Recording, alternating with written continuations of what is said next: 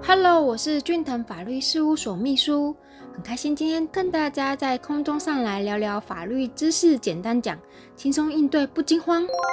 警察通知你去警察局要注意哪些事项呢？第一点，所涉及的法条，以下呢我们来讨论有五个法条的部分。刑事诉讼法第七十一条，传唤被告应用传票。传票应记载下列事项：一、被告知姓名、性别、出生年月日、身份证明文件编号及住居所。第二点，案由。第三点，应到之日时处所。第四点，无正当理由不到场者，得命拘提哦。那被告知姓名不明或其他原因情形有必要时，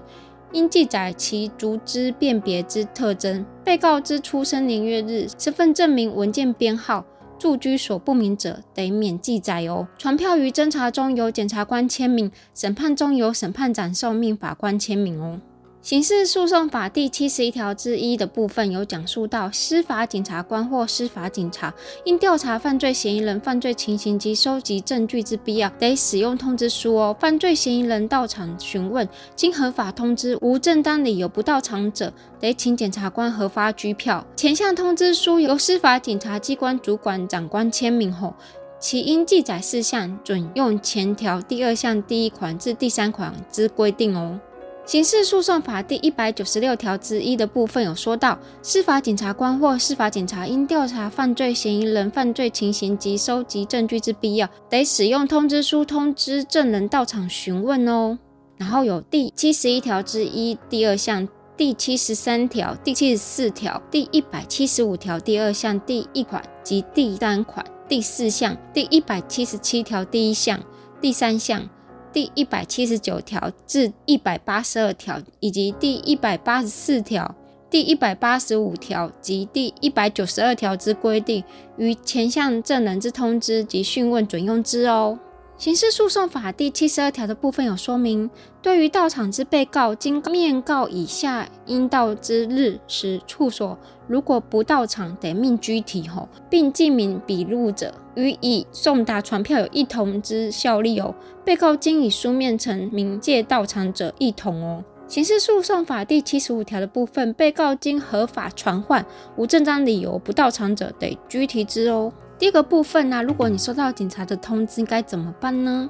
通知书是警察请你去警察局通知的方式，吼，传票是检察官在找你侦查庭通知的方式。对于犯罪嫌疑人呐，或是被告，亦或是任何刑事诉讼相关的人员，在侦查阶段最有可能收到警察通知到案说明案情，吼。了解案件的事实、发生经过等等的，以便于后续案件处理的程序。而在现行的实务上啊，警察机关通知上开人等的方式有百百种，有可能是寄发通知书啊，或是请邮差寄送去送达的地址啊，或者是电话通知到案说明，甚至有可能有警察亲自登门拜访、口头通知，或是直接拿传票通知书给您。在一般如果说你没有经历过这些类似案件的，状况啊，往往在接获通知后会不知所措，生怕会有不利的结果产生。法定通知的方式有哪些呢？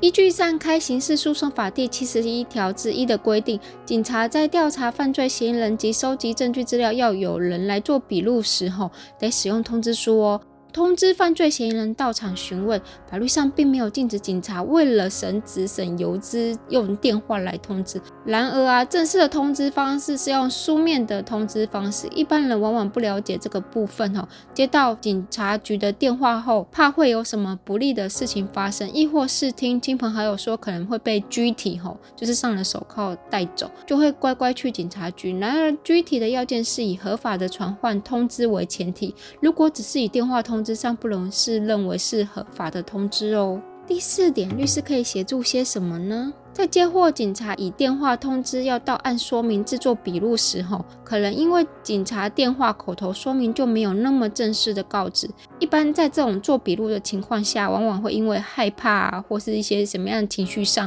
不敢再加以询问。此时可以在侦查阶段委任律师与警察沟通哦。进行制作笔录时间的安排，并加以询问案件等等，更请警方制作正式文件记载上开法律上应记载的事项，有个依据通知当事人到案说明哦。最后啊，我们就来讨论一下近期啊，因为警方因节省人力成本嘛，或者是说有选举时间到了，或是因为重大一些事件呐，导致于人力不足，他们有时候会使用电话来通知当事人到案说明情况，然而就有如借款一样口头约定。并以现金交付，往往会造成一个死无对证的情况发生。如果有借据啊、契约等白纸黑字约定好，往往才是有个依据可循的。所以这个情况下，如果说警方能以正式通知书寄发公示的公文送达收受方，有所依据是比较好的哟。在这边建议啊，如果说你有接获警方以电话通知到案说明啊，请勿慌张哈。除了要确认说这通电话是否为诈骗电话外，也可以来讨论委任律师的处理案件。收到公文要小心哦，不能忽略了这份公文，应该要正式的去面对它，避免自身的权益受损哦。非常感谢您的收听，以上出处为俊腾法律事务所江小俊律师版权所有，服务专线。零三四六一零一七一，手机零九七八六二八二三一。下周二早上十点，咱们空中再见喽，拜拜。